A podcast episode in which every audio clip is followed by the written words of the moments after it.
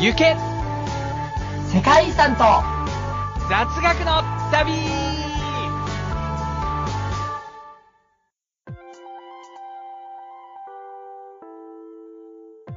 皆さん、こんにちは、こんばんは。そして、おはようございます。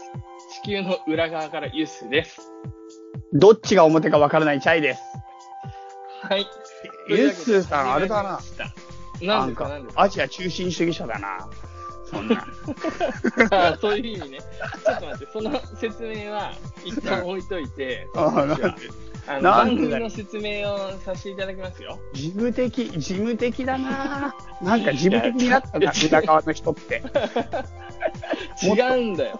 俺、この間、久しぶりに、あのーまあ、あるポッドキャストを聞かせてもらって、はい。その時に、ちゃんと番組の説明しとると思って、そういうもんなんだなって思ったの。丁寧だなって好感を持ったの、その時だから僕もやろうと。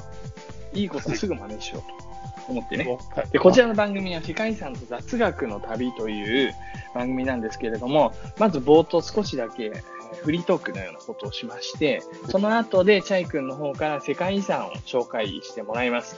で、まあ、世界遺産を紹介するんですけれども、チャイ君は世界遺産の専門家ではないので、まあ、自分なりに調べて、それをまあ自分なりに解釈して話したりしているので、そう言うとすごいな。独自の見解を喋ってるようになるけど、なんで？まああの、まあ、あの、プロではないので、その、その手の、はい、専門家が喋ってるラジオではないよっていうことを、あの、皆さんごご承知おきください。で、その後で、私のユッスの、まあ、自由に喋っていいよっていうコーナーが少しあります。それはあれでしょ。まあ皆さんユッスーは自由のプロだもんね。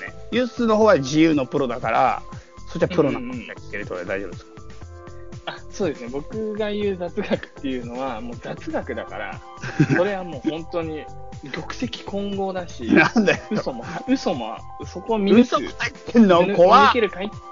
だ違う、怖いだって、今の雑学は、もう、1年後嘘だったりするからね。本当だと思ってても。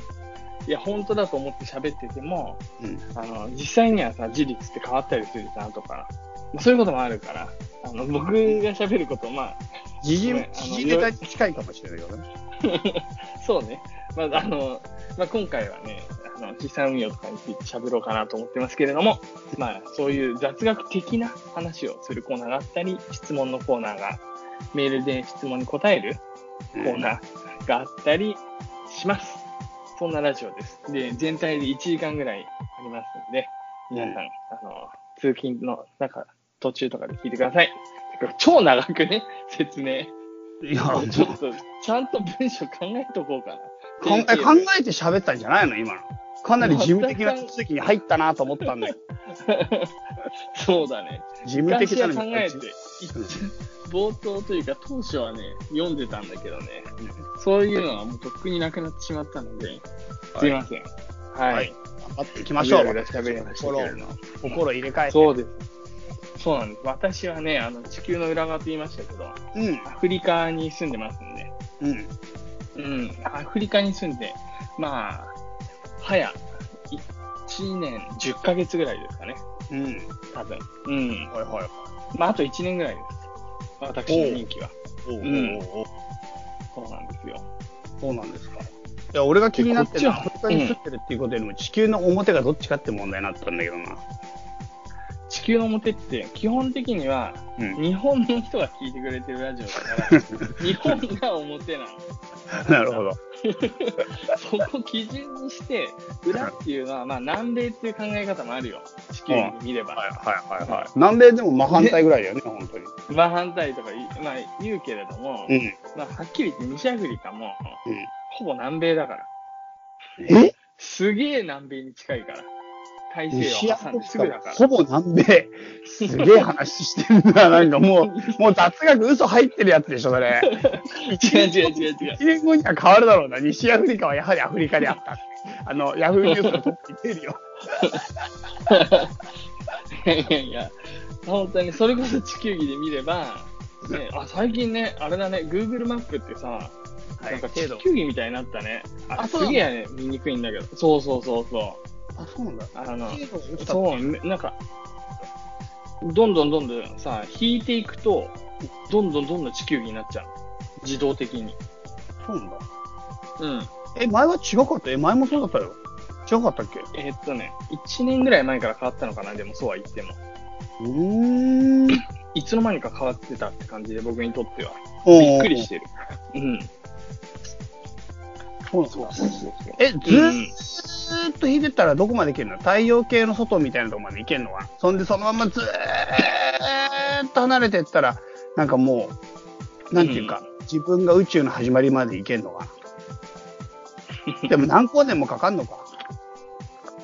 あの、マウスのホイールがぶっ壊れるぐらい、コロコロコロコロやってないと。ずーっとやって、それで、ね、なんか地球の、うん宇宙の起源つけたみたいなのも、ヤフーニュースでそのうちやるから。Google マップで、宇宙で宇宙の端に到達。まあ、まあ、基本は地球がちっちゃくなるとこまでじゃないか。うん、今やってみたけど、全然地球から、地球までだった。地球までだった。そうか地球までだっうん。すぐにわかるな、答えがな。まあ、そうそうそう。でもなんか、そう。うん、なんかあの感じ、ちょっとね、地球儀丸くなっちゃう感じ、引いたときに。た。うんうん。うん、ちょっと、その画面をさ、パソコンの画面って四角じゃん、言って。え、でも正直これ相当引かないと丸くなんないから、なんか、うんうん。なんていうか、全然違和感ないけど。そうだね。なこの間ちょっと、まあ、ひょんなことで、うん。あの、アゼルバイジャンを調べたかったんだよね。はまあ、新しく、まあ、来た人はアゼルバイジャンから来た人だから、職場に。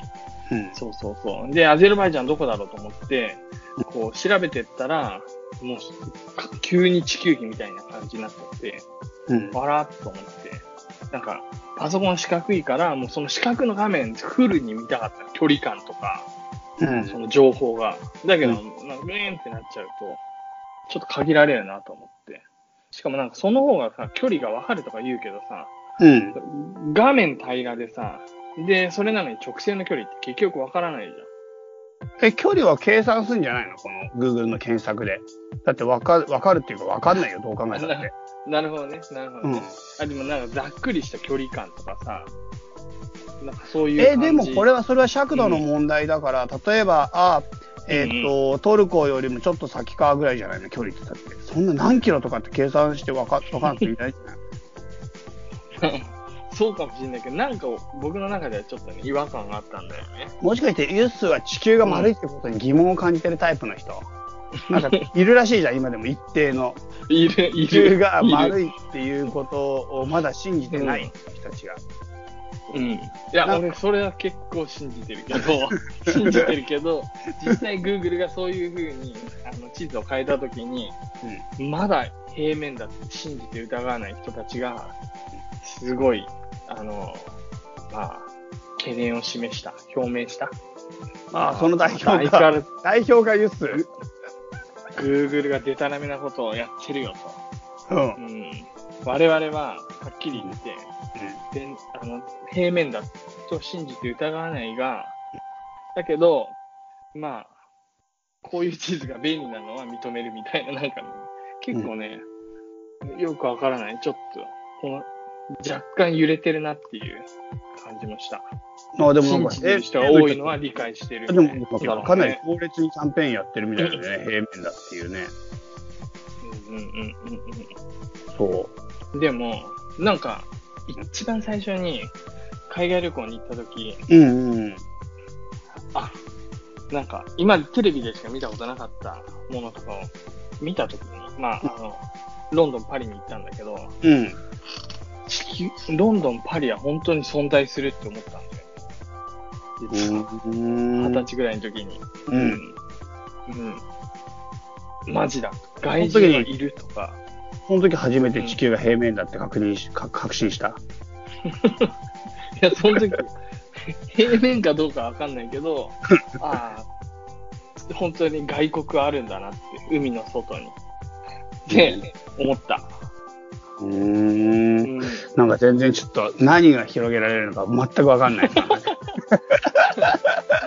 これ何の話だったっけ？外国はあるんだな。はい。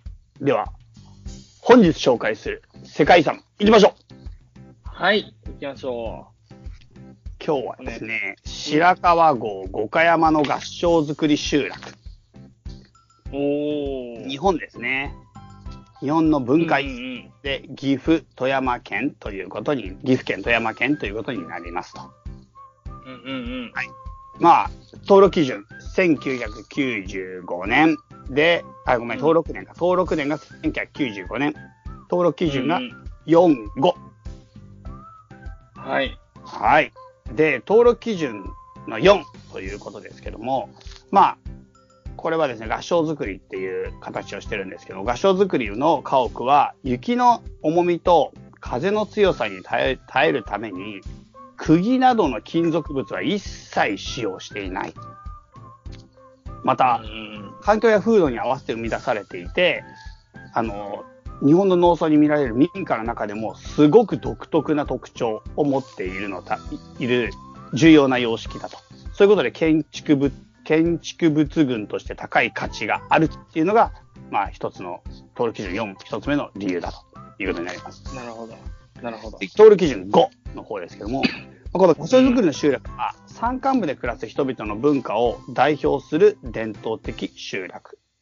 で、まあ、この地域の生産の体制、生産体制とか大家族制度といった特性、まあ、伝統に見合った土地利用の顕著な見本と言えるということで、まあ、今回ですね、今回っていうか、この白川郷岡山の合掌造り集落という、大きく分けて3つの集落になってるんです。うーん、そうなんだ。そうなんですよ。で、この3つの集落は、それぞれ点点在っていうか、3つ、3カ所に分かれてるんですけども、これはタイプが異なる集落なので、それぞれの独自性を実は持っているよっていう話なんですね。うーん。はい。ということで、ちょっとずつ、あの、集落の紹介をしていこうと思うんですけども、まあ、うん。じゃあ、構成資産の概要ということで、3つの集落、ちょっと紹介していきたいと思います。はい。えっ、と、まあ、岐阜県と富山県に3つあるよってことなんですけども、まあ、1個目がですね、小木町集落っていうやつなんです。これは白川郷、一般的に白川郷と言われてるやつです。白川郷の集落。で。これはですね、岐阜県の白川村の小木町にあるということで、うんうん。なるほど。はい。で、えっ、とですね、登録された保存状態が良い59棟の、まあ、59棟のうち31棟が江戸時代に建設されたものであると。うん。で、この地域の合掌造りの家屋には、まあ、平ら入りと言って、なんていうか、表玄関、なんていうかな、この三角形になってる方に表、表なんですけど、ここから入り口があるっていう特徴と、まあ、屋根に煙がないと。土間部に床が張られているなどの特徴があるよ。って話なんです。なるほど。うんうん。で、次が、愛の倉集落ってやつですね。これ、五箇山っていうところにあるんです。あ、さっき、ね、白川郷五箇山のって言った？はいはいはい、そう言いました。うん。うんうん。はい合掌造り集落。そうです。なるほど。で、さっきのが白川山ね。59棟だけど、こっち五箇、残り2つは五箇山なのだから。うんうん。で、愛の倉は五箇山で、3集落のうち最も北寄り。で、登録されてるのは20棟の合掌造り家屋。で、ほとんどは江戸時代から明治時代にかけて建造されたものだと。まあ、少数だけども昭和初期に建造されたものもあるよって。うんうんで、平地が少ない河岸段丘に位置するため、石垣によって敷地を平坦に造成する工夫が見られます。うん。なるほど。で、最後、これも五箇山ですけども、菅沼集落っていう集落があります。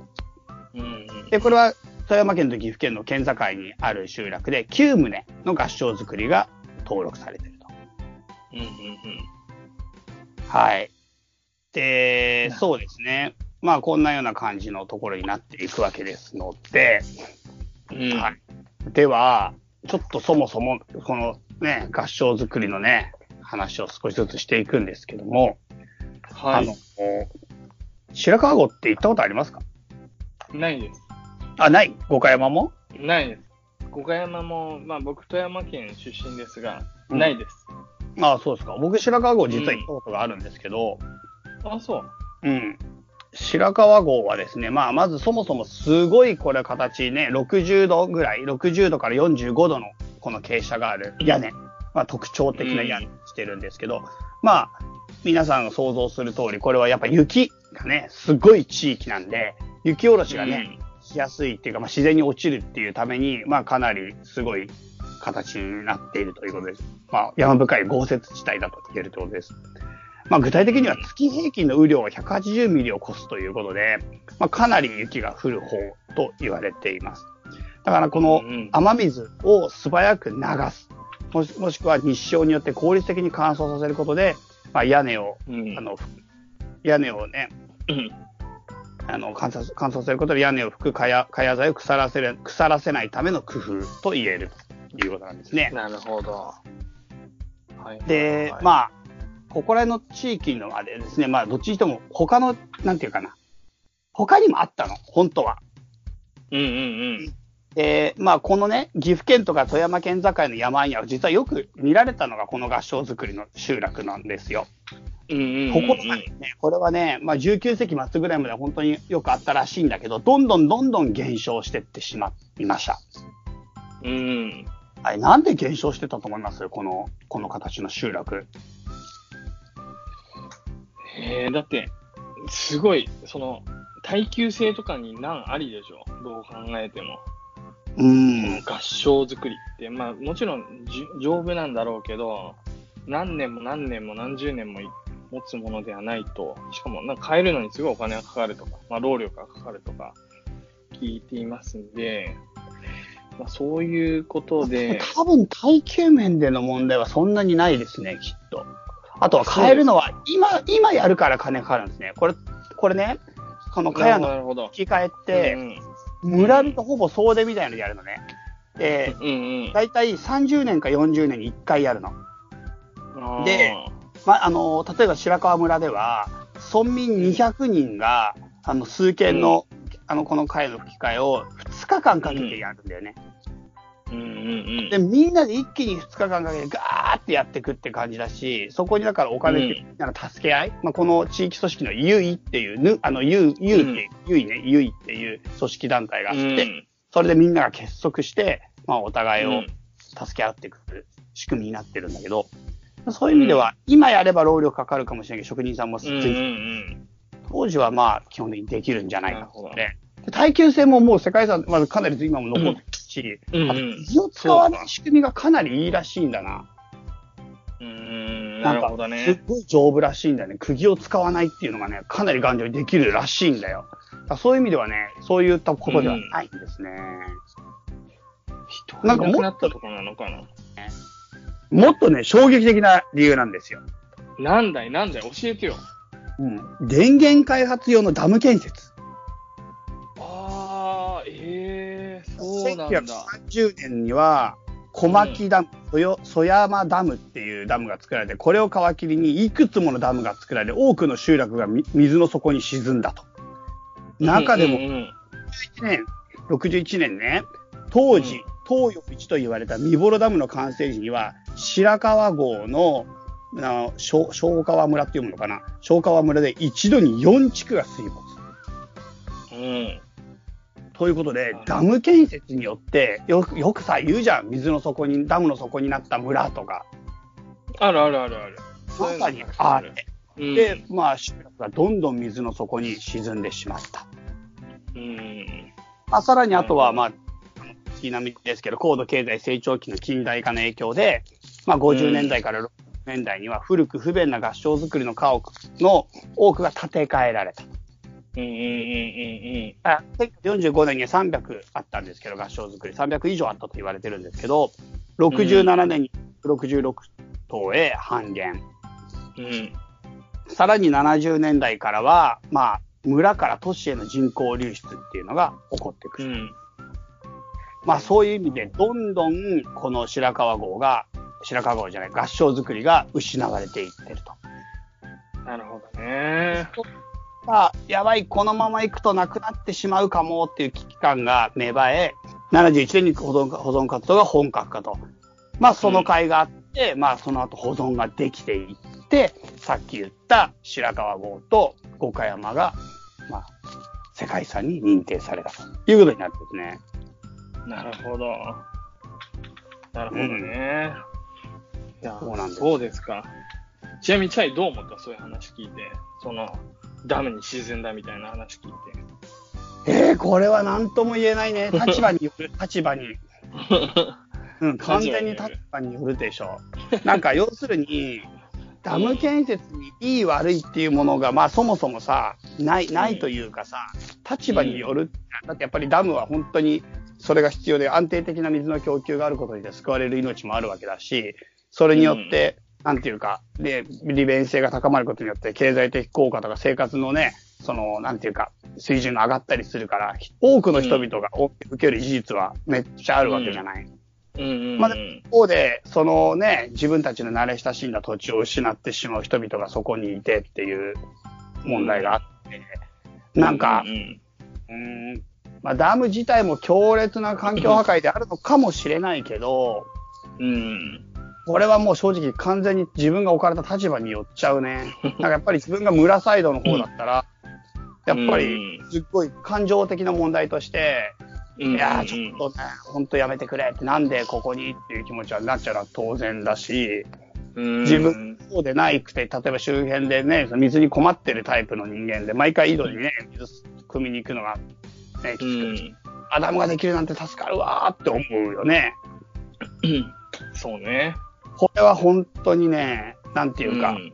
この自分の立つ立場によって、やっぱり正義が動いてしまうっていう例だね。何かが明確な正解がない。立つ立場によって正義は異なるっていうやつです。うん。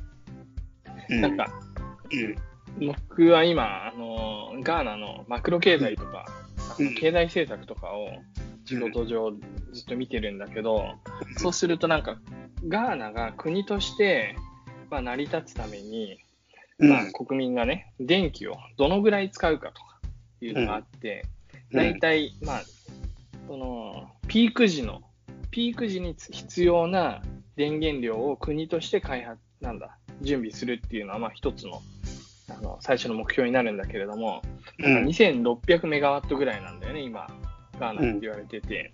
で、前の政権の時は全然足りなかった。の。うん。もう何千メガワットも足りなくて、で、うん。その後、あまりにもそれが国民の不満を買ってたから、たくさんこう、電源を開発して、うん。で、今なんか、あの、最高で4000みたいな、4000超えてるぐらいになったので、電源はもう十分足りちゃってるんだけど、うん。まあ、まあ、何が言いたいかっていうと、多分日本も、こう、そのせ19世紀末っていうと、なんだ、もう、近代化をどんどんどんどんこれからやっていくみたいな時代だから、絶対電源が必要だったと思うし、なんか確か電源開発のダムってさっき、そうだね。ごめんごめん。俺が水の水源、水源じゃないの。うんこれ、電源開発のダムだね。うん。でも、実際にはそれ治水にはもちろん影響するから、うん。うん。それは、チャイが言ってること全然間違ってないから、あの、うん否定もしなかったんだけれども、うんでも、そう、電源で、実は日本って石油とかないから、うん。で、風力が取れる場所、いい場所もないんですよ、日本ってほとんど。うん。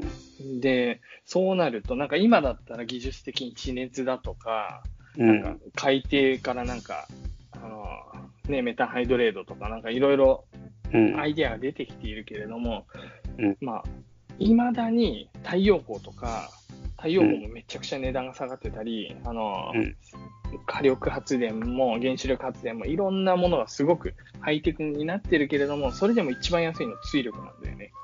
あ、そうなんだ。的に。そうなんですよ。僕もね、あの、いろいろと勉強する前知らなかったんだけど、水力発電が一番コストが安い。うんだからなんか、あの、電力をすっごいたくさん使うアルミ産業とか、うん。あの、ボーキサイトアルミに精錬するような産業とかっていうのは水力発電ができる。お大規模な水力発電ができる国じゃないとできないぐらい、水力発電安い。うんそう。だからなんか日本の国で、ここで電気を皆さん、あの、国民に供給、電化率を上げなきゃいけないとか、国として考えたときに、うんやっぱなんかダムって、僕もなんとなくイメージ的にはさ、あのうん地方の村が沈むとかで、どっちかっていうとネガティブなイメージ重いよ。うんうんだけうん。ど、なんか日本のその石油もない、風力もできないとか、いろいろと条件を考えると、まあうんダメだろう。で、し実際にそれをすることによって治水ができて、あの水田とか、あとはうんその自然災害を減らしたりとか、いろんなメリットがあるから、うん。うん。まあね、すごく必要だったんだろうなって、ちょっと今は特にこの時代のこととか、まあ、すごく残念だけど、こういう建物が失われたのは。うんまあ正直そう思いますよね。うん。なるほどね。でもこれ本当にこういう問題は至るところで起きて、やっぱり国のためっていうか、うん、自分の私ではない公か、国のためっていうのはちょっと言い過ぎだな。公を重んじると、そっちが正しくて、私を重んじるとこっちが正しいって問題って、まあ、うん。この社会に生きる多くの人が至る部分でぶつかる問題だと思うんだよね。うんうんうんうん。だからそういう意味では全体のためにはこちらがいいんだけど、自分個人のためにはこちらがいいの時に、まあ、うん。やっぱりその全体っていうものがね、信じるに値する全体でなければもちろん公というものがね、いけないのはそうだけど、でも私っていうのを、なんていうか、その、通してしまって、自分の自利自欲のため、私利私欲か、私欲のためだけ、なんか生きていくやっぱり坂だなとも思うし、うん。うん。うん、でもなんかそう、これのところだよね。その、公っていうものに対してどうやってミットしてまたもしくは信用できるものを、信用できる形に公を変えていくのかって、公の構成員も自分自身だからね。うんうんうんうん。そこはコミットしていった方が本当はいいんだけどね。だからなんかそこらが、本当にでも、うん、時と場合によってはかなりデリケートであるなと思ってる。うん。でも本当に、まあ、こん多分この時代には何の価値もないというか、もう当たり前の風景だったものが、それから本当にわずか100年とかの間に、もう世界中から何百万人とか人が来るような、すごい世界遺産になるみたいなことっていうのは、まあ、当時の人はほとんど想像できてないと思うけれども、うん。うん、まあ、だからといって、その、その場その場だけの、その、その、うちのことと外のこと、外のことも知った上で、うん。かつ今だけじゃなくて将来のこととか、まあ、いろんな幅広い視点を持った人が、まあ、開発に携わるというか、開発に携わる人はそういった視点をなるべく、まあ、持ってたらいいんだろうけど、まあ、当然いや、わかるわかる。だから、公の人っていうか、うん。まあ、例えばそういう政治家なんかもそうだろうけど、うん。やっぱその、損が明確に描ける人じゃないと、うんそのみんなの感情に流されていっちゃうと、うん結局、未来を閉ざしてしまうっていう部分は、往々にしてあるよね。あるね。やっぱリーダーは、そういう意味では、やっぱりなんか、チームとみんなとか、その、そこのいるみんなが反対したとしても、リーダーはそのみんなのために、その、描き、こちらのいいと思うビジョンがあるなら、それを進まなきゃいけないと、あるかもしれないよね。うん。そうだね。うん。それは確かに思うよ。ね。そうです。ちなみにね、あの、福島にも大内塾っていう、まあ、白川郷にちょっと似てる。まあ、白川郷ほど、こう、この立派な合掌造りではないけど、うんまあ、かやぶき屋根の民家がぶわーっとこう並んでる昔の宿場町をそのまんま今でも残ってるみたいなところがあります。うん。へえ。そうそうそう。まあ、そこもやっぱり結構雪深い会津の方の場所なんだけど、そう雪がね、まあ、雪がすごい降ってる時に行くのも、まあ、うん趣あるのかもしれないけど、やっぱ雪ない時の方が圧倒的に行きやすいから、そうなんだよね。だって結局、ここも孤立しちゃうんだよね。雪が降った時にこの集落完全に孤立するから、かなり独特の文化がここでもう生まれてるんだよね。うんうん。あ独特の文化なのかわかんないけど、そこの大内塾では、蕎麦が有名なんだけど、うん。うん。箸の代わりにネギで食うんだよ。いや、独特すぎるよ。独特すぎるだろ、それまた、どう考えたって。ネギ。ネギ。独特だよ。曲がりネギみたいのがあるんだけど、確か。うん。そのネギで、こう、めめっちゃ食いにくいんだよ。ぜはっきり言って全然食えないっていうか、でもなんかそれ、なるべくそれをトライして、まあ、そんでもねどうしてもきつかったら箸で食うみたいな。全員箸になるだろ、途中から。まあね。切れる人いいの？まあね。わかんない。僕は結構早々に箸だったけど。いや、そうでしょ、それはもう。そなるほどね。まあ、こんなでもさ、山奥でさ、不便な場所う。う、ん。えーまあ、どんぐらい不便かって、やっぱりもう国内有数の豪雪地帯だからさ、冬はもう、うん今は違うけど、ね、昔は冬は雪で外界との行き来がもう阻まれてさ、9割以上森林なのよ。うん。このね。で、江戸時代の記録ではさ、稲作は全然行われてない。まあ、あまり行われてない。食べる分ちょっと行われてるけど、基本的に稲作ではなくて、うんうんうん。紙紙すき？紙作りと火薬の原料になる炎症の生産、そして養蚕、繭だね。あのうんうんうんうんうん。で、かろうじて生計を立てていると。なるほど。うん。で、まあ、この炎症っていうのは結構重要でね、火薬の原料になるから。まあこれをうん白川郷のでっかい合掌造りの中で、まあ、家内製紙工業っていうんだけど、家の中でみんなでそれを作っていたりとか、うん、なんかもそう、お父さんもその家の中で作業するから、実はあの合掌造りかなりでかい、一個が。うん、もうちょっと工場も兼ねてるんだよね。なるほどね。そう。はいはいはいはい。こんな感じなんで、このね、まあちょっと合掌造りの説明、もう少しこれから詳しくするんだけど、家の仕組みがもうすっごいもう、なんか変わってるえっていう感じ。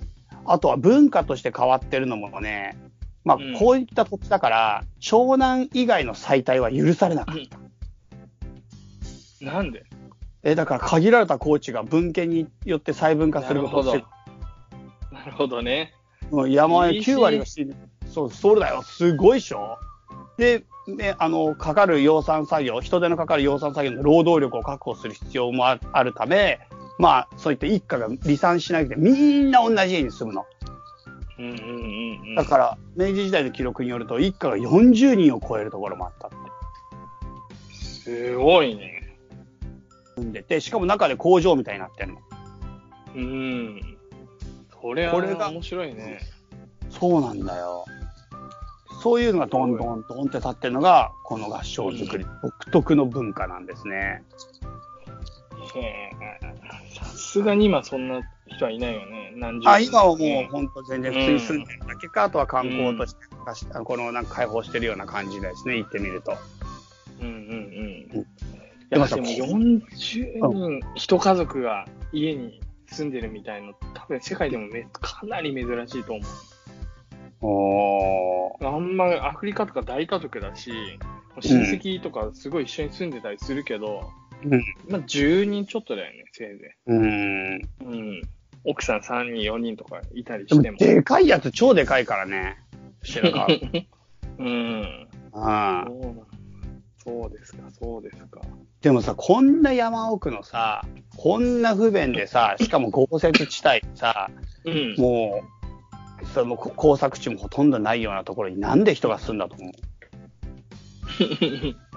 めちゃくちゃ不便。うんうんうん。そうだね。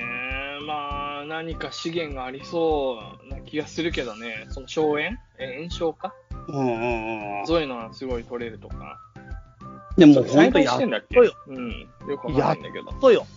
うん。その生活としては。全然裕福ではない。うんすっげえ雪降るよ。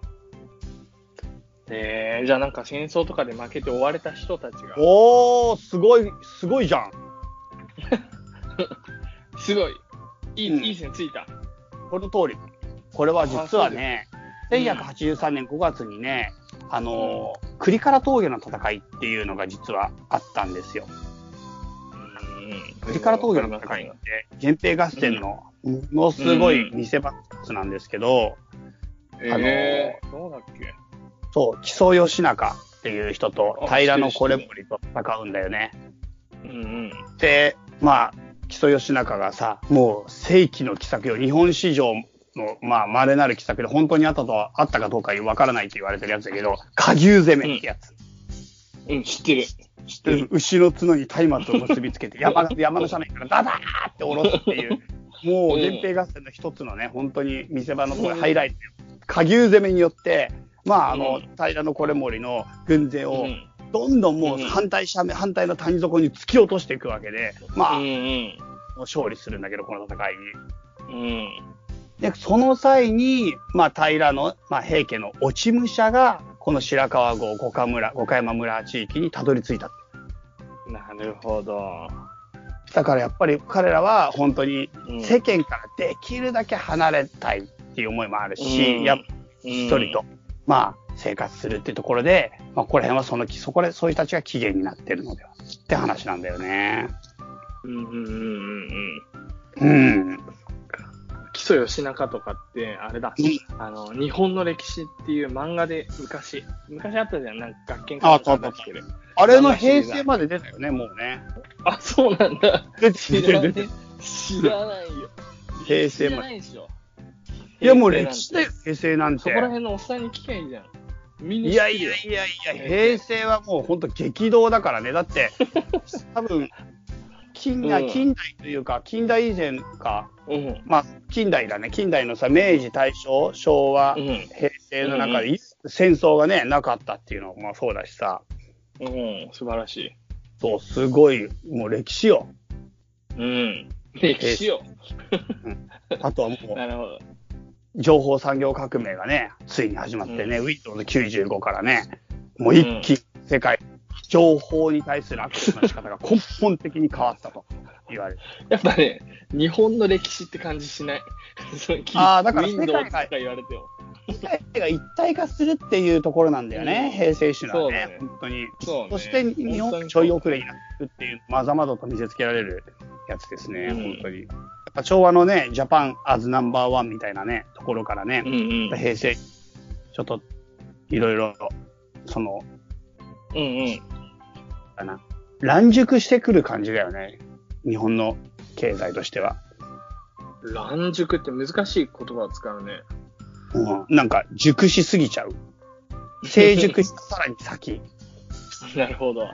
うん、どだから、ちょっと腐ってくるっていうか、ちょっと、ちょっと、うんその、滞ってきちゃう感じが、やっぱあるよ。うんうんここから先どうしていくのかっていうのは、まあ、また考えましょう。ま あそうね。また別の機会に話そうね。なるほどは。そういう平家の落中度みたいな伝説があるんだね。なるはいほど。これちょっとわ中かりました。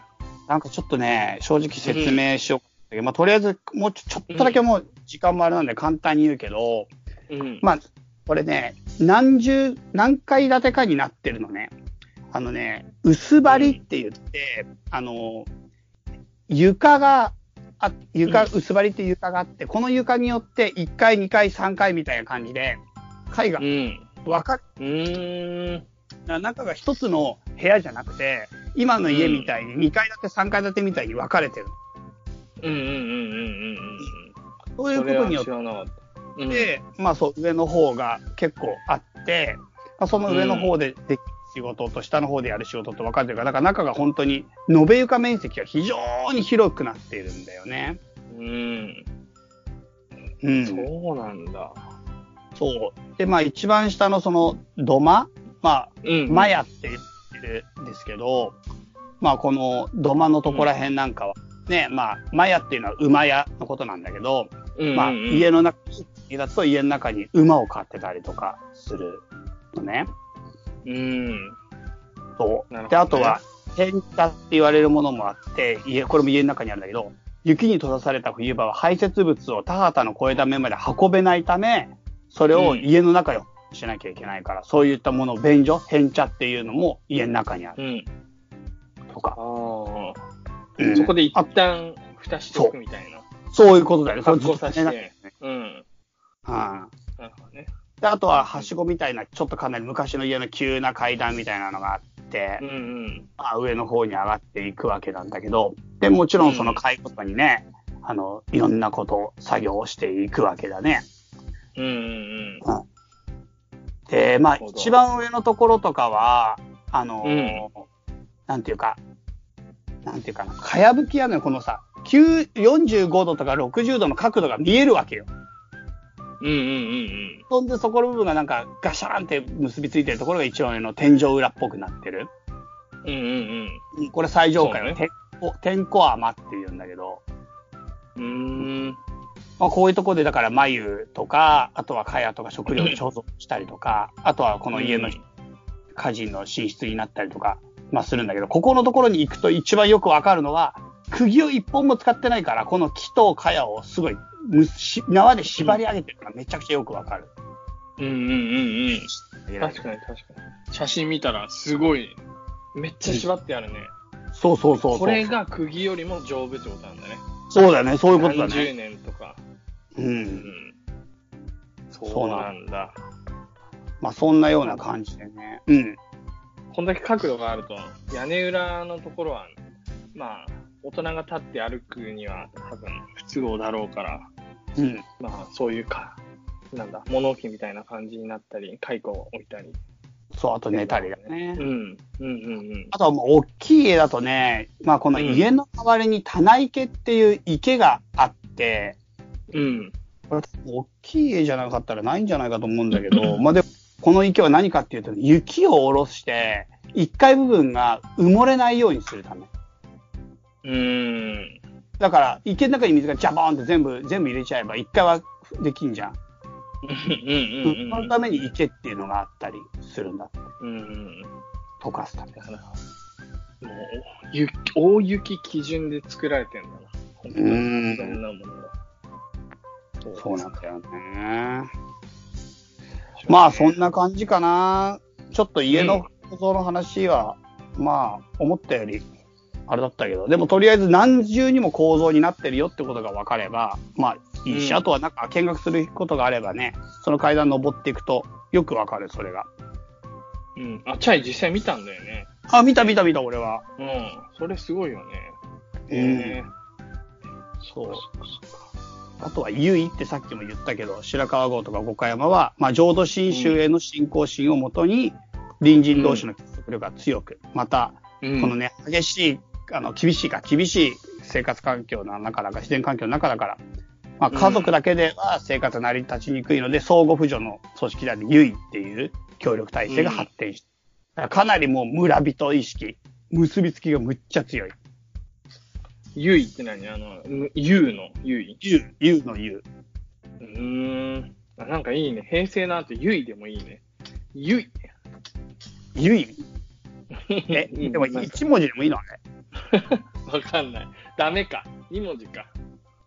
わかんない。決まりあんじゃない？一応。あそっかそっか。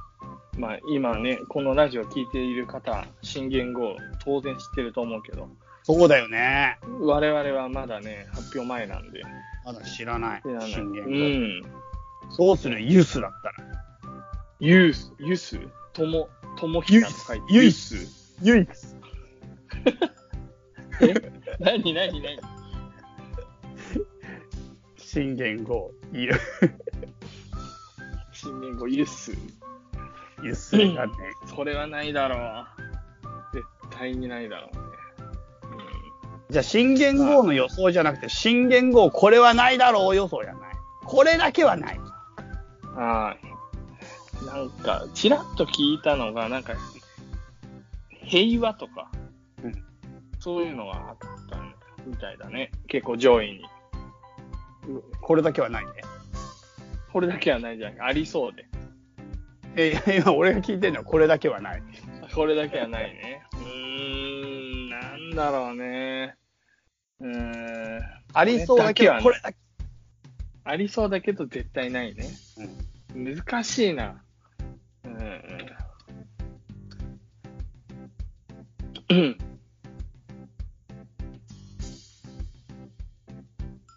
明治、大正、昭和、平成。なんだろうね。ね興味ある？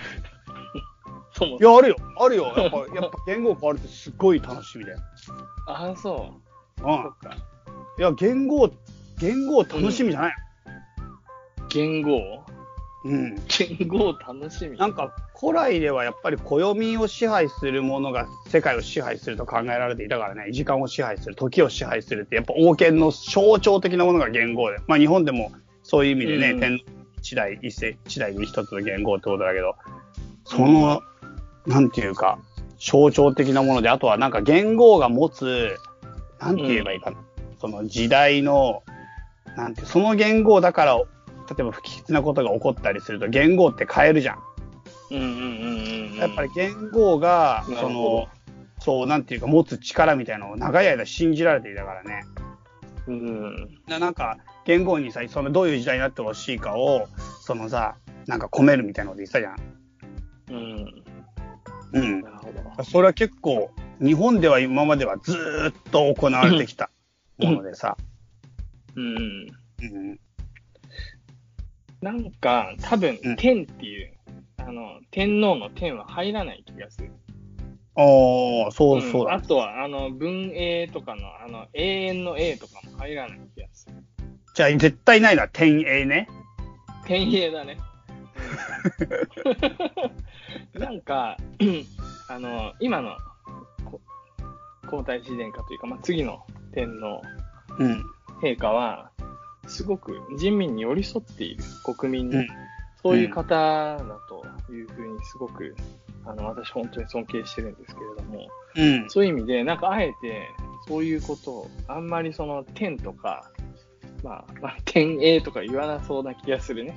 お好きじゃない、じゃないかな。え、でも、決めるのは、一切天皇陛下に決める権限は一切ないはずだけど。け、なんか最後。全部決まって、うん内閣で全部決まって、ちょろっと最後なんか見せるか見せないかぐらいの話だったと思う。ニュースで聞いたの俺そこら辺は詳しくないけれど、でもやっぱ、次の天皇っていう、次の天皇陛下を、まあ、見据えての検討にはなるわけじゃないですか。うん。うん。だから天領とかにならないね。多分ね。天領ってもう下手したらあんじゃねえの？領土の領ね。天領。あ、そう。天、天領はないでしょ。そういうのとかな。だだ今ないやつも。あ、なさそうでないありそうでないで。ありそうで、なさそうでないやつ。。なさそうでないはダメだよね。なさそうでないだったらダントツ、ダントツ1位は昭和でしょ。ダントツ1位かどうかもわかんないけどな。昭和は絶対ないでしょ。なさそうでないって言ったら。そんなのいくらでもあるじゃん。そんなのな昭和って。昭和っていっぱいあったよ昭和の後平成、また昭和。わからない。わからない。なるほどね。チャイムなんかアイディアあんの？ちなみに。ありそうでない。字が変わって昭和とかないなと思って。あ読み方が一緒や、一緒はない。ー。うん。それはなさそうでないけどね。そうそう。いや、なさそうですうん。なね。るほど。わかりまはいした。。ということで、ちょっと話しとりましたけども、こんな感じで以上、世界遺産のコーナーでした。はい、ありがとうございました。お疲れ様です。はい、ユッスーと行く資産運用の旅のコーナおー、ーです。興味ある。はい興味ある。あ、本当ですか？うん。富豪を目指そうとして損をし続けてる男だからな。そうなんだ。富豪ね。いや、今日さ、すごいおも、ちょっと面白い。なぜこのコーナーやろうと思ったかっていうと、今ね、僕があの英会話をやってるんですよ。うん。で、先生は、あの、フィリピン人の先生なんだけれども、毎回、あの、一つのトピックについて話すと、健康とか、まあ、車とか、なんだろうな、いろいろとあったね、あの、えー趣味とか、あとは習慣とか、うん。あとなんだっけな。なんかまあ、いろいろとあったんだけれども、今回はマネーだったんだよね、マネー。で、お金。うとん。いうことで、まあ、あの、いろいろと僕自身喋り、喋りたいことというか、あったんだけれども、うん。向こうがすごいテンションで、うん。最近すごいなんかいいインベストメント、投資を見つけたとか言って、うん。話してきて、うん話聞いてるとマジでやばくて、うん。あのまあ、5万、5万ペソが、5万ペソね。まあ日本円で10万円ぐらいらしいんだけど、うん。それが、あのー、3ヶ月後に倍になる。10万、うん。10万ペソになると。倍になるよと。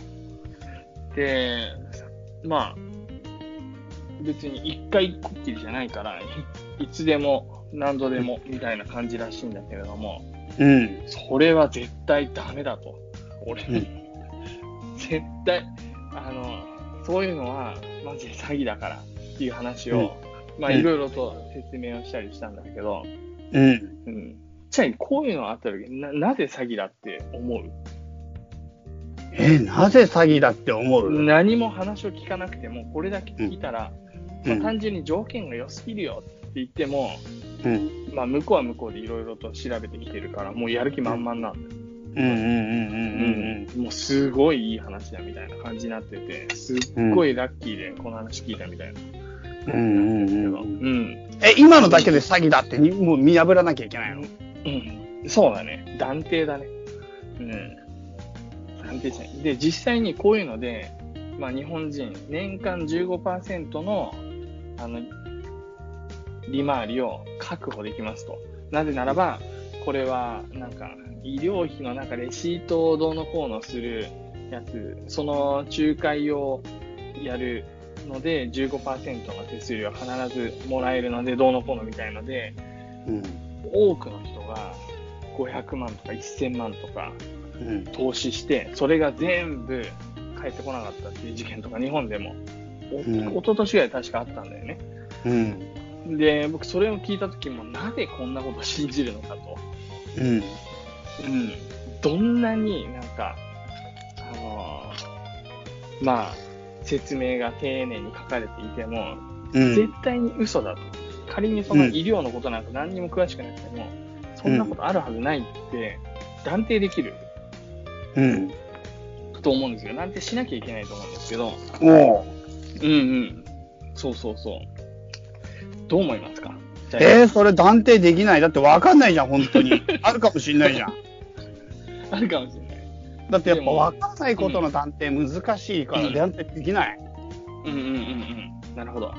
で、まあ例えば、あの、僕がね、まあ、説明したのは、可能性として、今、もうリーマンショック以降、世界中の金利がすごく安く下がったんだよね。もうヨーロッパもアメリカも日本も、日本はもちろんというか、ゼロ金利政策。日本なんかマイナス金利にまでして、まあこれはあくまで国債の話だけど、実際の市場金利もむちゃくちゃ下がったんですよ。うん。で、だから、まあなんだったら、あの、日本の銀行があまりにも安いから、うん。日本円を買って、あ違う、あのそう、日本でお金を借りて、日本円でお金を借りて、それをあドルとか、なんか他の通貨、自分、自国の通貨に直して、で、そこで運用して、で、また返すときは日本円に戻して返すと。で、そうすると、うん。まあ、日本円に、その、通貨の為替リスクはあるけれど、まあ、そうは言っても、お金の借りる金利自体がむちゃくちゃ安いから、すごい、うん。あの、お得ですよみたいなか、お得ですよじゃないけど、まあ、とにかく世界中で今基本的に、まあそういうことも今可能な時代だし、金利っていうのはすごく低いのに、そんなさ、これさ、3ヶ月で倍になるっていう話、うっていうんことは、月30、まあ、33%ぐらいの利息がまあ仮につくとして、まあ、うん30%でもいいや。30%。で、年間に360%の利息がつくっていう話なんだけど、こんな、これが、あの、確保されるような投資っていうのは、もし、なんか一応、よくよく話を聞いていくと、なんか集めたお金で小豚を買って、3ヶ月後には豚が大きくなって、でそれを出荷して、で、その利息、利ザヤがそのぐらいなんだみたいな。値段が倍ぐらいになるみたいな。豚の値段は。小豚と大きな豚だった。うん みたいな話ね。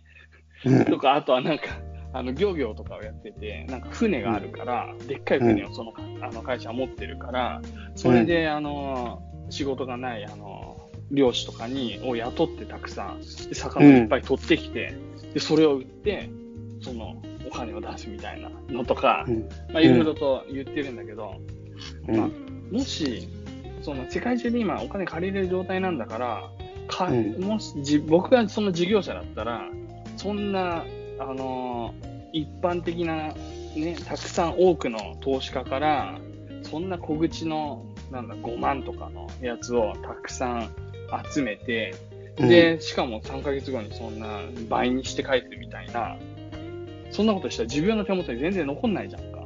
うんうん。やるはずがないよ。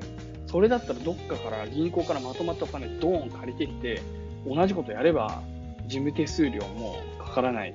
随分節約できるし、金利も圧倒的に銀行で360%なんて絶対取らないから。うん。だから、もっと安く借りれるし、当然のように。だかうら、んそれをやらないっていう時点で、怪しいんですよ。うん。すごく。うん。で、だから、ってなると、もう、で、しかもそのビジネスが2、3年続いてるらしいんだよね。うんうんうん、よくよく調べると。それを続けてこれたっていうのは、3ヶ月以内に、その、お金が、新しい新規の人が入ってきて、で、新規の人から入ってきた最初のお金を前に古いお客さんに利息ですよって言って返す。要は、その、自転車操業やん。自転車操業、それしかありえない。この仕組みっていうのは、成り立つのは。うんうんうんうん。まあ実際にあの、その日本で起こった詐欺事件も、当然自転車操業でやってた。ほとんどそのパターンなの。そう実際には、その、投資家に説明しているときに言ってるような、その、投資の案件なんてないんですよ。いかにもありそうなことを、話を作って、で、それでお金を集めて、で、その最初の人たちに高い金利、例えばあの15%とかの金利を払わなきゃいけないから、新しいお客さんから集めた最初に預かったお金でそれを渡すと。で、最終的に元本を3年後に、ね、満額返しますよみたいな話になってるとしたら、それまでにドローン、そう、そのパターンしかありえないし、うん。ううん。ん。なんていうのかな、まあ、まあまあまあ、そういう説明をいろいろしまして、うん。多少ね、あの、冷静になって落ち着いてたけど、まあ、それでもなんか、あの、その会社が例えば3ヶ月間潰れずに、うん、まあ、いつか潰れるとか、いつか逮捕されるとかになったとしても、うん。まあ、向こう3ヶ月だったら、セーフかもしれない。セーフだったらすごい得じゃん、みたいな感じで、うんうん。やるみたいだけどね。あ、そうなの？そう。っていうか、むしろね、もうかやっちゃってんだよ。ああ、そうなんだ。うん、そうそうそう。だから、6月ぐらいまでは、あの、うんまずその結果を待たないといけない。でも、まあ、仮に、うん。その3ヶ月後に、あの、5万が10万になって帰ってきたとして、うん。それで普通の人だったら、じゃあ次10万出せば、うん。20万になると3ヶ月後。で、どんどんどんどん倍々でやってって、いつか全部持ってかれるんだけど、うん。まあほぼギャンブルと一緒だよね、発想としては。うん。投資とギャンブルは全く別だから、うん。仮に、仮に5万が10万になったとしたら、もう最初の元手の5万は置いといて、横に置いといて、残りの、うん。もうギャンブルで当たったような5万で、まあ好きなようにやったらいいかもしれないけど、それ以上はやるべきじゃないうん。話をしてたけど、でうんもその会社はもう本当はありえなくて、うん。3ヶ月で倍になるんだけど、仮に1年間、うん一切、あの、お金を、なんで利息を受け取らないと。もう1年丸々お金預けますよっていう話をしたら、うん。5万円が、うん5万ペソがうん116万ペソになるっていうんだよ。ええ じゃ1ん。年後に。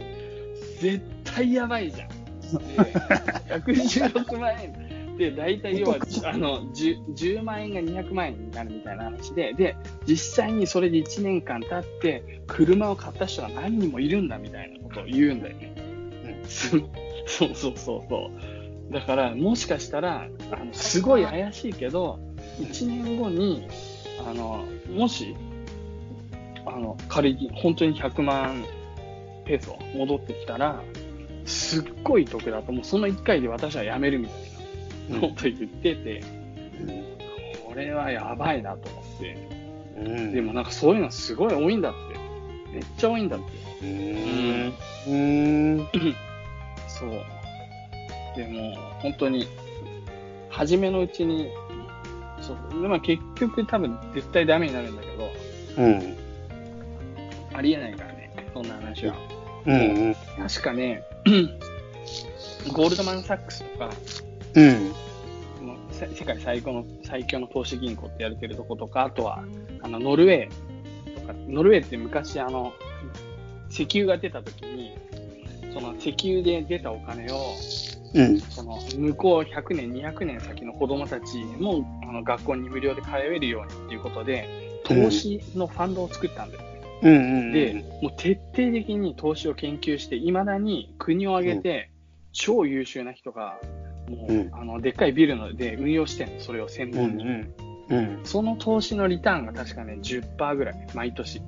うん。十何パうん。ー。だから、それを超えるっていうのは絶対無理なんだよね。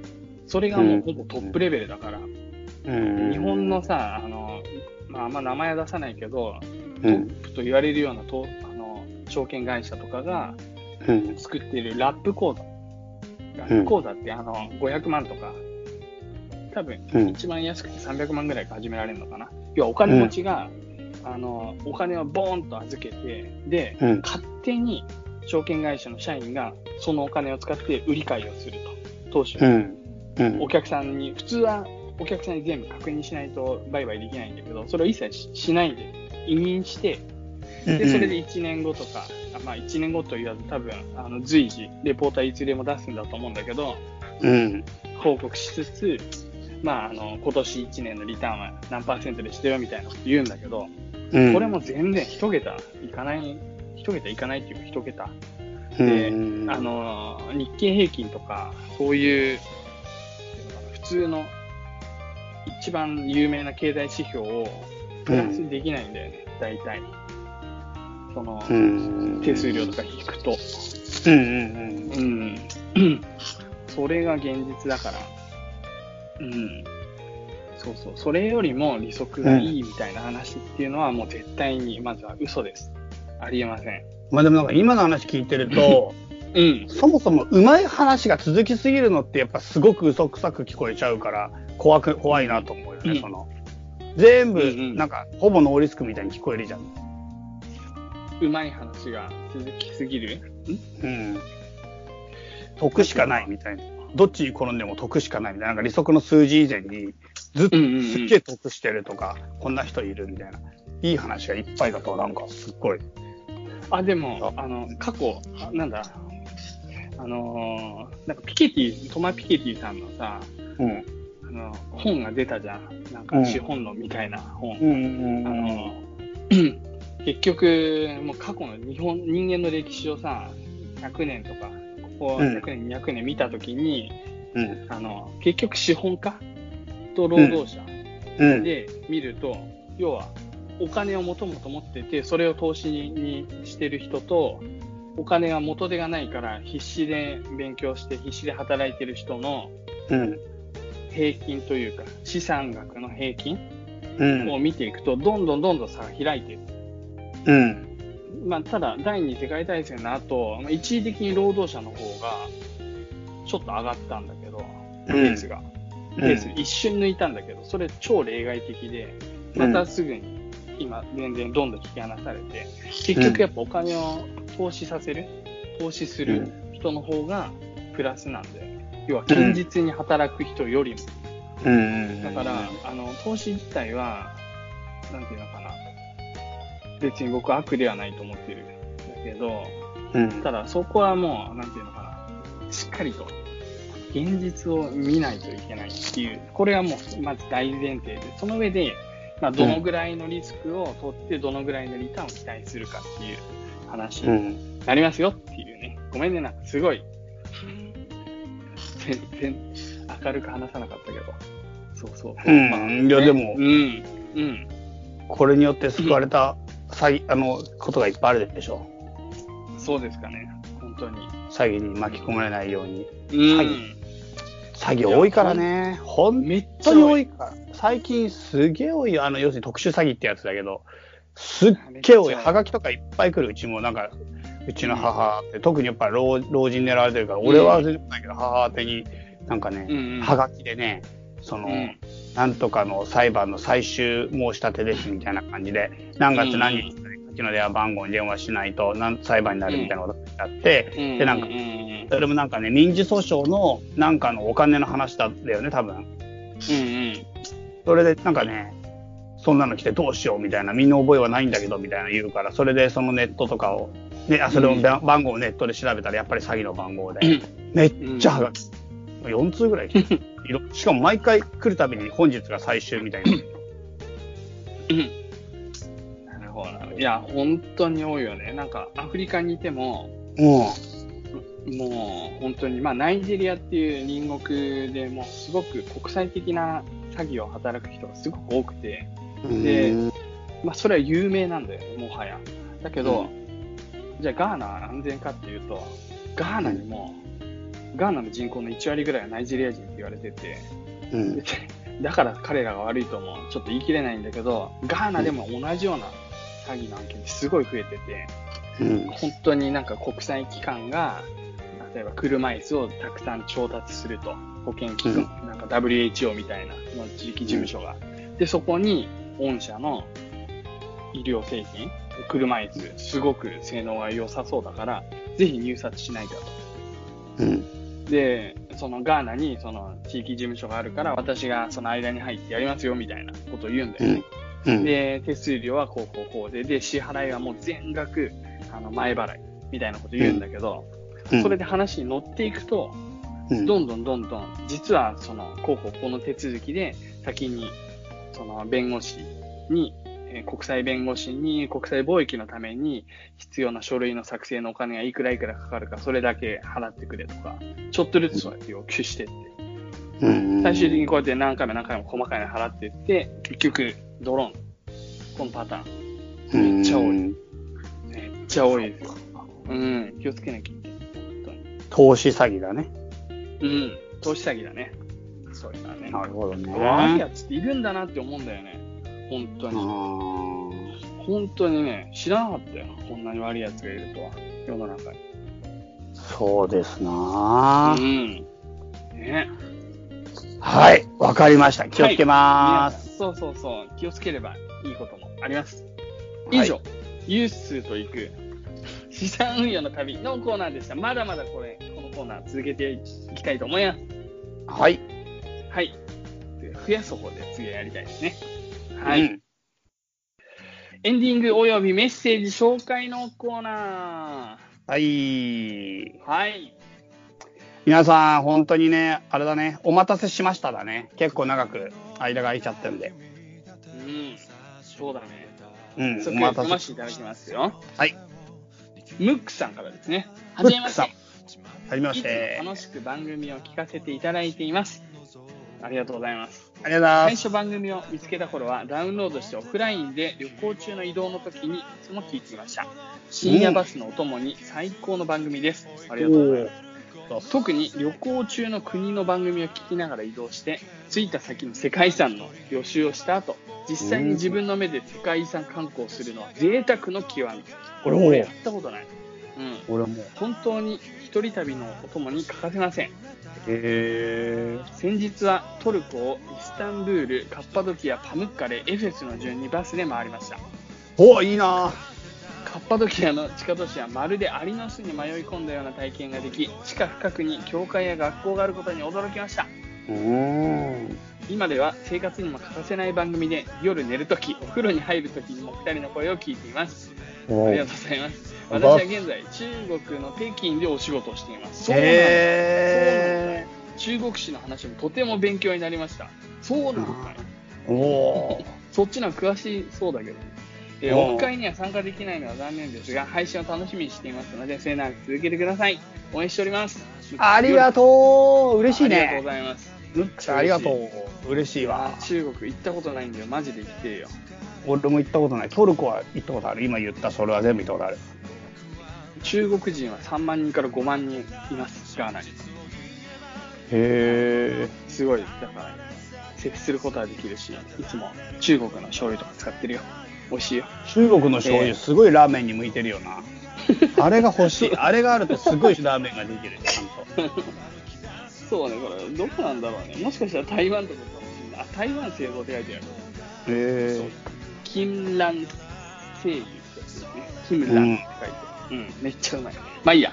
えーはい続きまして、太郎さん、ガラタゴスさんです。おお、太郎さん。うんただいま日本タイトルわお。チャイさん、ユースーさん、こんにちは、こんにちは、そしてこんにちは、タラサガラパゴスです。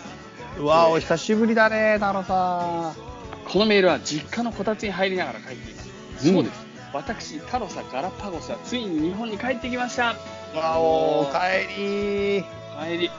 2016年の大阪オフ会から2日後に日本を出発し、世界中を駆け回ること2年2ヶ月間、うん合計82カ国を訪れることができました。すげえ。旅に出る前はこんなにも時間がかかるとは思っておらず、それに100カ国ぐらいはいけるだろうと思っていましたが、思ったよりも全然いけませんでしたい。や、思ったよりとか、いけてるって8割超えてんだから。思ったより全然じゃなく、すごいいったでしょ。すごいよ。そうね、そうね、俺もそう思うわ。多分、あ一つ一つの国こそ、え世界の広さを改めて感じます。セカダツで紹介されたその回の表題にもなっている世界遺産が2月16日の時点で75箇所。そのうち私が訪れたのが35箇所でした。意外にもへ半分も行ってませんでした。ーうんというのも、チャイさんの紹介する世界遺産はやはりトルコが多く、ウケる今回はトルコに行っていないからかもしれません。行かなかったんだ。はええ75箇所中8箇所がトルコです。旅をしている最中にも行きたいところがどんどん増えてしまいましたが、限られた時間だからこそ旅はいいのかなと思います。あそうかも2ね年。旅だもん。旅の最後はフィリピンのセブ島からの帰国でした。予定では空港のラウンジで優雅に食事をしながらビールを飲むはずだったのですが、飛行機が遅延に遅延を重ね、乗り継ぎ時間もなく、ラウンジを使う時間なんてありませんでした。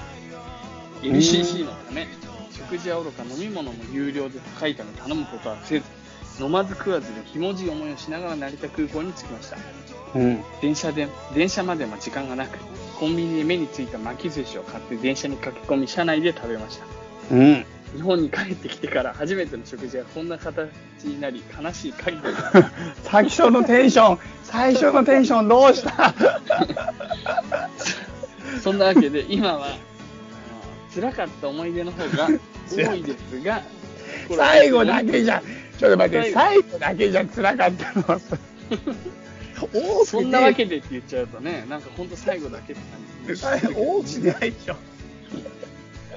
でもまあね時間が経つにつれて磨かれダイヤモンドのような輝かしい思い出になることを期待しています目をつぶれば世界を2周も3周もできるほど思い出が溢れていますめっちゃいいね引き伸ばしていたモラトリアムも終わり、これからいよいよ人生決定の大事な場面になりますので、気を引き締めて頑張りたいと思います。最後になりました。私の旅を陰ながら応援していてくれた方々、チャイさん、ユースーさん、本当にありがとうございました。この場を借りて御礼申し上げます。それでは皆さん、さようなら、さようなら、さようなら。ということですああ、ね。いいね。よかったね。すごいね。まあ本とか書くのかな、こういうのって。書くべきだけどね。タイトルは、タロサ・ガラパゴあただいま日本。で、著者名、タロサ・ガラパゴス。ダセーな。ただいま日本なんだよ。いやいや、すごいなんかどっかに抑留されてた人とかだったらいいけどさ、こんな明るくタイトルからそれよく、よくさ我れて々のタイトルとしては軽すぎて、もう、すごいだろ、それ、本当に。世界一周行った人のタイトルとして、下手だろ、マーケティングが。ただいま日本は。もう、ダメ。ダメだね。2年2ヶ月。82カ国で学んだことみたいなやつね。ああ大事なことが全て82カ国で学んだ。そんなにかかるんかいみたいなやつ。人生に迷ったら82カ国を旅せよ。みたいな。すごいね。うん。ハードルめちゃくちゃ高そうなやつね。高いね。LCC では飯を食うなとかじゃない？タイトル。何何？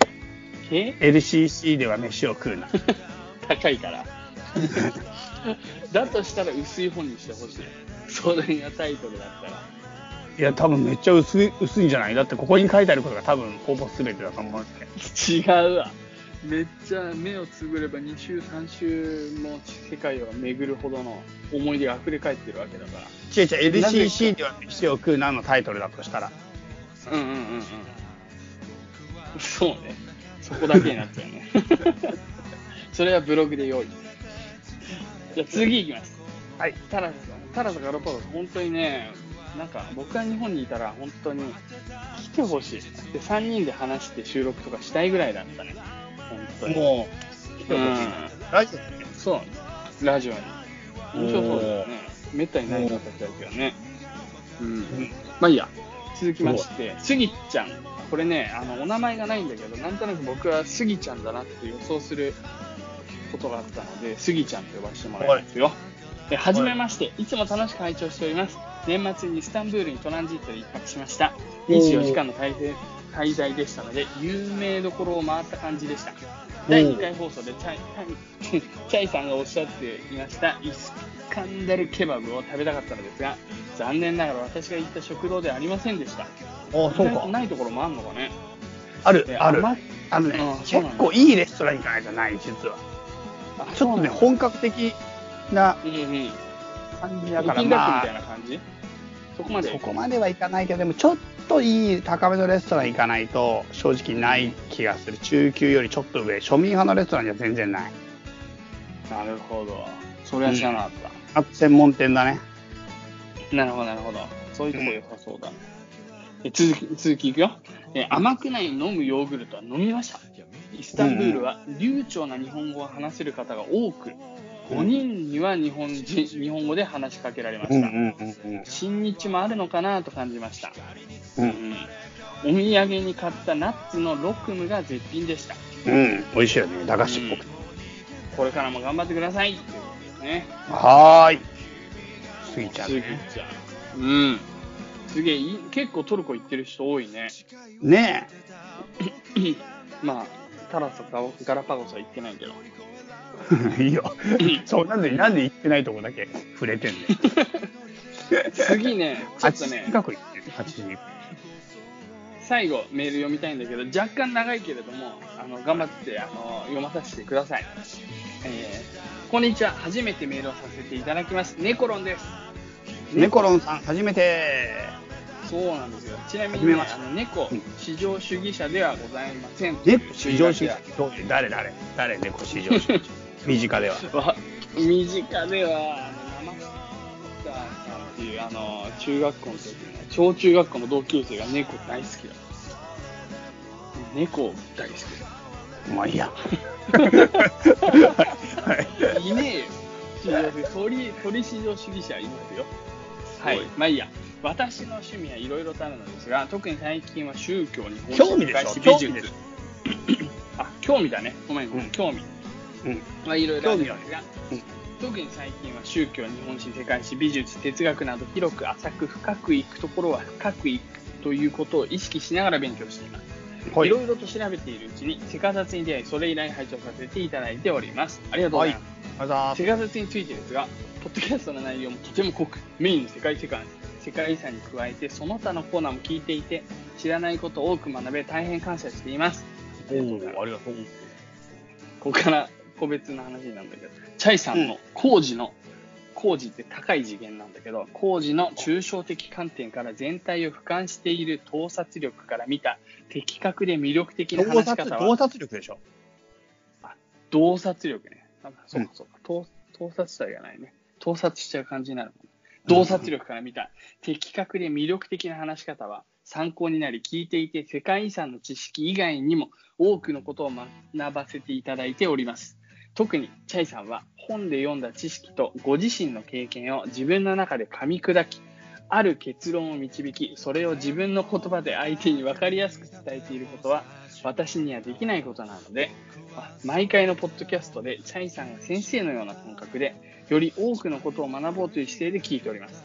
うんうんうんまた、チャイさんの話を聞いていると、ニーチェの言う超人の概念のように、人々の思考、思想をより工事の次元に向上させることを目指している。そんなことが伝わってきました。違っていたらすいません。すごいね。この英文、この日本語英文に訳せって言われたら、もう、僕は大変だなと思う。まあいいや。いや、これえー反応するの難しいわ、これなんか。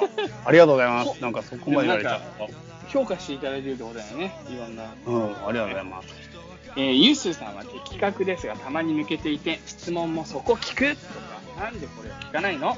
などと突っ込みながら聞いていますが、とても優しく芯のある方で、自分の目標に向かっており、まっすぐ目標に、えーとね、向かっており、アフリカの話を聞いていると私もやらなければとやる気にさせてくれます。また、ユースさんの人とのつながりをとても大切にされており、つながりを作り出し、キープしているので、本当に素晴らしいですね。そのコツを教えてください。もう、ゆっせさん。なるほど。うん。コツだって。まあいいや、後でちょっとなんかあった。えー何よりも、セカダツの魅力は他人の興味のないところから作り出し、人を動かすまでの動機、つなげてしまうところだと思います。最初はただの糸が技術を持って新しい刺繍に、か美しい刺繍に変わるように、淡々としている、えチリジリなのかな？散々としている知識という意図を会話という技術を用いて一つの美しい形に残し相手にも伝える形でお渡しする、うんそしてそれを受け取った方はその刺繍の美しさゆえにその材料となっている知識を知りたいという欲求を引き立てそれを自分で作り出したいもっといろんな種類の刺繍を欲しいと思わせてしまうそんな魅力がこのポッドキャストすげえにあるポッドキャストだな、そのポッドキャスト。刺繍キャストに変えよう。今度から。ねえよ刺繍キャストなんて刺繍放り投げてるだけじゃねえか刺繍キャスト。でもすごい美しい例えだね。こんな例えはないね。すごいな本当に恐縮ですわ。今年中に世界遺産検定2級にもチャレンジしてみたいと思います。さて、少し長くなりましたが、ここでお伝えしたかったのはありがとうございますということです。つい先日、セカダツの最新回の配信を拝聴させていただいたところです。最後の配信まで聞き、こんなに多くのことを学ばせていただいたポッドキャストは今までなかったので、感謝の意をお二人にお伝えしたく連絡させていただきました。それでは、次回の配信も楽しみにしております。また何かご縁があれば、チャイさん、ユースさんにお会いし、二人の話を直接聞いてみたいです。頑張ってください。ありがとうございます。すごい熱くて、しかも文才のある方で、うん。うんうんすごいうん。メールでした。すごいね、猫ロンね、さん。コロンだなんだろうね。すごい。うん。なんか、興味って言ってたけど、やっぱすごいいろんなことを勉強するのは好きなんだろうね。ねすごい勉強家って感じ。すごく。え。うん、すごいよ、うん本当に。ありがとう。しかも最後まで聞いてくれたってこと？これ最初っからね。だもんね。でもなんかね、猫ロンさん、畳の目とかハマるんじゃないかな。なんか、よりハマる気がする。畳の目畳の目を数えるという、あの、チャイ君のやってるポッドキャスト。うん歌川あっちもねそうそうそう。初めはなんか、なんだこれって感じなんですけど、だんだんすごいですよ。我慢してこいつらやばい3な回ぐらい聞けばなんとかなる。うん。最初の2回でもう挫折するためだけど、うん。そう最初の回がちょっとあれだったけど、だんだん良くなって、結構畳の目は俺もすごい。いいと思ってる。うん。そうです。なんか僕もそう。身近の中にある哲学みたいなね。うんうんうん。うん。そう。イメージですね、僕の中では畳の目はあ。ります。かなりありますね。いや、でもね、コロンさん、本当に恐縮なメールありがとうございます。しかも初めてメールくださって、本当にありがとうございます。嬉しい。ね多分か最新刊に追いついた記念みたいなメールだと思うんだけど、ああ、ねヌサンタラさんパタパターン、ルサンタラさんもね、またメールを送っていただいてありがとうございます。またこの紹介させていただければと思いますが、あと、はいカカカカーンさんとかもね、あの、うんフィリピンの留学が、あと最後の1ヶ月になったと。うん。半年間がもう本当にあっという間だったと。うん。うん、頑張ってね。もうあと少しだねえ無事に帰ってきてほしいなと思。いますよ。ねうん。はい。そうですか。本当にメール皆さんありがとうございます。本当にたくさんのメールありがとうございます。ちょっとご紹介できなかった方々申し訳ないですけど、チャイペディアはまた次回かな、できたら、できるところにまとめてやりたいなと思いますので、皆さんありがとう。本当ありがとチャイ君なんかありますか？そのう。あります。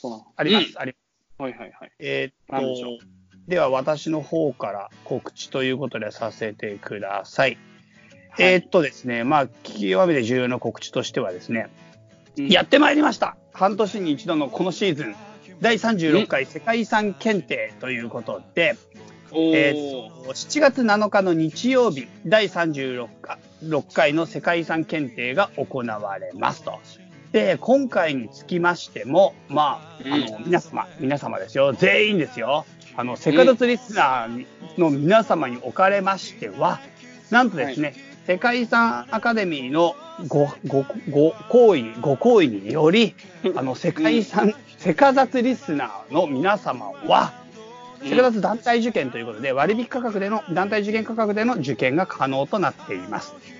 つきましては、私の方のチャイネクト奇跡。と、うん。チャイネクト .com の方に、あの、申し込みフォームを用意しておきますので、そちらの方で、まあ、あの、サクッと名前を、名前っていうか別に、あの、ラジオネームでも何でもいいですけど、希望ですみたいな感じでくれたら、僕の方からですね、その団体申し込みのコードの方をお送りしますので、それで、あの、申し込みをしてください。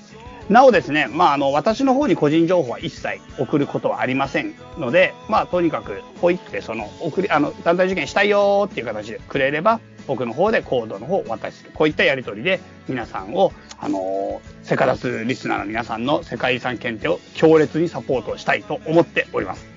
で、えっと、もう一個ですけども、重要なお知らせがありまして、はいはいはい。なんでしょう。3月の20日にですね、世界遺産検定の、まあ、世界遺産アカデミーの出すですね、公式テキストの改訂版が刊行されました。で、お2級と3級と4級の公式テテキストが今今回で改訂されました。で、こちらの2級、3級、4級の公式テキストにつきましても、セクダスリスナーの皆さんは割引価格で購入が可能ということになっております。はいはいはい。であの、こちらの方も希望の方、ぜひぜひ私の方に同じ、同じフォームの中に書いておきますので、メールくだされば、あの、申し込み用紙のお送りいたします。ということで、すごい。非常に重要なメール、あの、やる内容なのでね、皆さん、ぜひぜひ、解散検定にチャレンジして、まあ、自分の 世界、ちらっと広げてみてください。はい。あとね、もう一個あるのは、5月の1、2、3の予定で今いますが、えっ、と、茶間キャンプっていうキャンプをしようと思って、めっちゃ面白そうじゃん。そう、茶間キャンプっていうキャンプ。で、まあ、ゴールデンウィーク難民の皆さんを救おうっていうので、俺もゴールデンウィーク難民ですけど、まあそんな言葉があるいや、わかんない。ゴールデンウィーク10連休もあって、しかもむちゃくちゃ高くて、どこも。うん。どこも行かれないし、移動もできなければお金もないっていうことで、都心に残されてしまった人たちを、みんなで集めみんなでコストコ行って帰るんだ。大量に。あ、いや、もう全部、オートキャンプと言えばいいのかな。その、注文しとけば肉とかも全部用意してもらえる。はいはいはい。そういうのは申し込みしときゃ大丈夫なんだ。そう、そこで2泊3日でキャンプファイヤーやったりとか、まあみんなで、すげえな。2泊そう3日すんの？2泊3日する。楽これやしもう。ばくね ?1 泊2日でよくね？すいや2泊3日でしょ。だって山登りもあるし、キャンプファイヤーもあるし、ナイトハイキングもあるし、天体観測もやるし、あとはバーベキュめっちゃやーばいじゃん。でやるから、2泊3日でしょ親友絶対できるやつじゃん。みんな親友になるやつじゃん。参加した人が。それやりたいんだけど、そう、ただね、一応ですね、ツイッター上で募集したところ、現在ですね、5名ぐらいは確実かな、見通していますので、あの、要は15人ぐらいをめどで考えています。うん。だからちょっと申し込み多数の場合は、もう全然ちょっとごめんなさい、お答えできないかもしれないけど、まあみんなってもう多分予定決まってると思うので、あの、うん。あの予定を最優先で、それでも時間の余っている方、もしくはゴールデンウィーク難民でどうしようかなーって東京でぼーっとしてて悩んでるよって人いたら、まあぜひぜひ初めての方でも来てくださいって感じで。詳しくは chinext.com の方で予約が取れ次第公開をしていきます。募集を開始していきますので、そのつもりで来てください。まあ人数がとにかく極めて限りがあるので、まあそこら辺、いっぱいになってしまったらご容赦くださいって感じかな。これさ、ちなみにさ、は一1泊2日だけあの都合がつくんだけどって人はさ、1と2とか2と3とかっていうのは無理なんだ。それはあ、できない。OK に。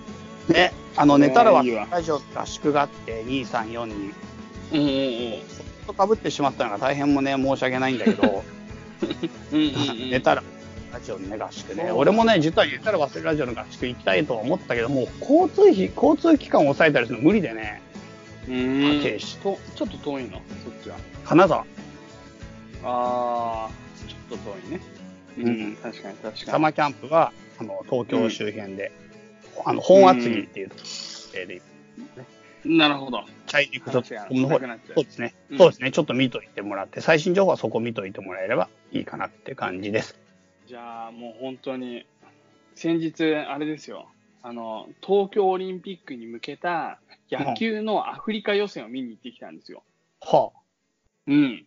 で、ガーナは、えー、ナイジェリアとブルキナファソと戦って、あ、ほ負けました。う、はいけません。うんはい、すごい、なんか、漫画みたいな野球ですごい面白かったです。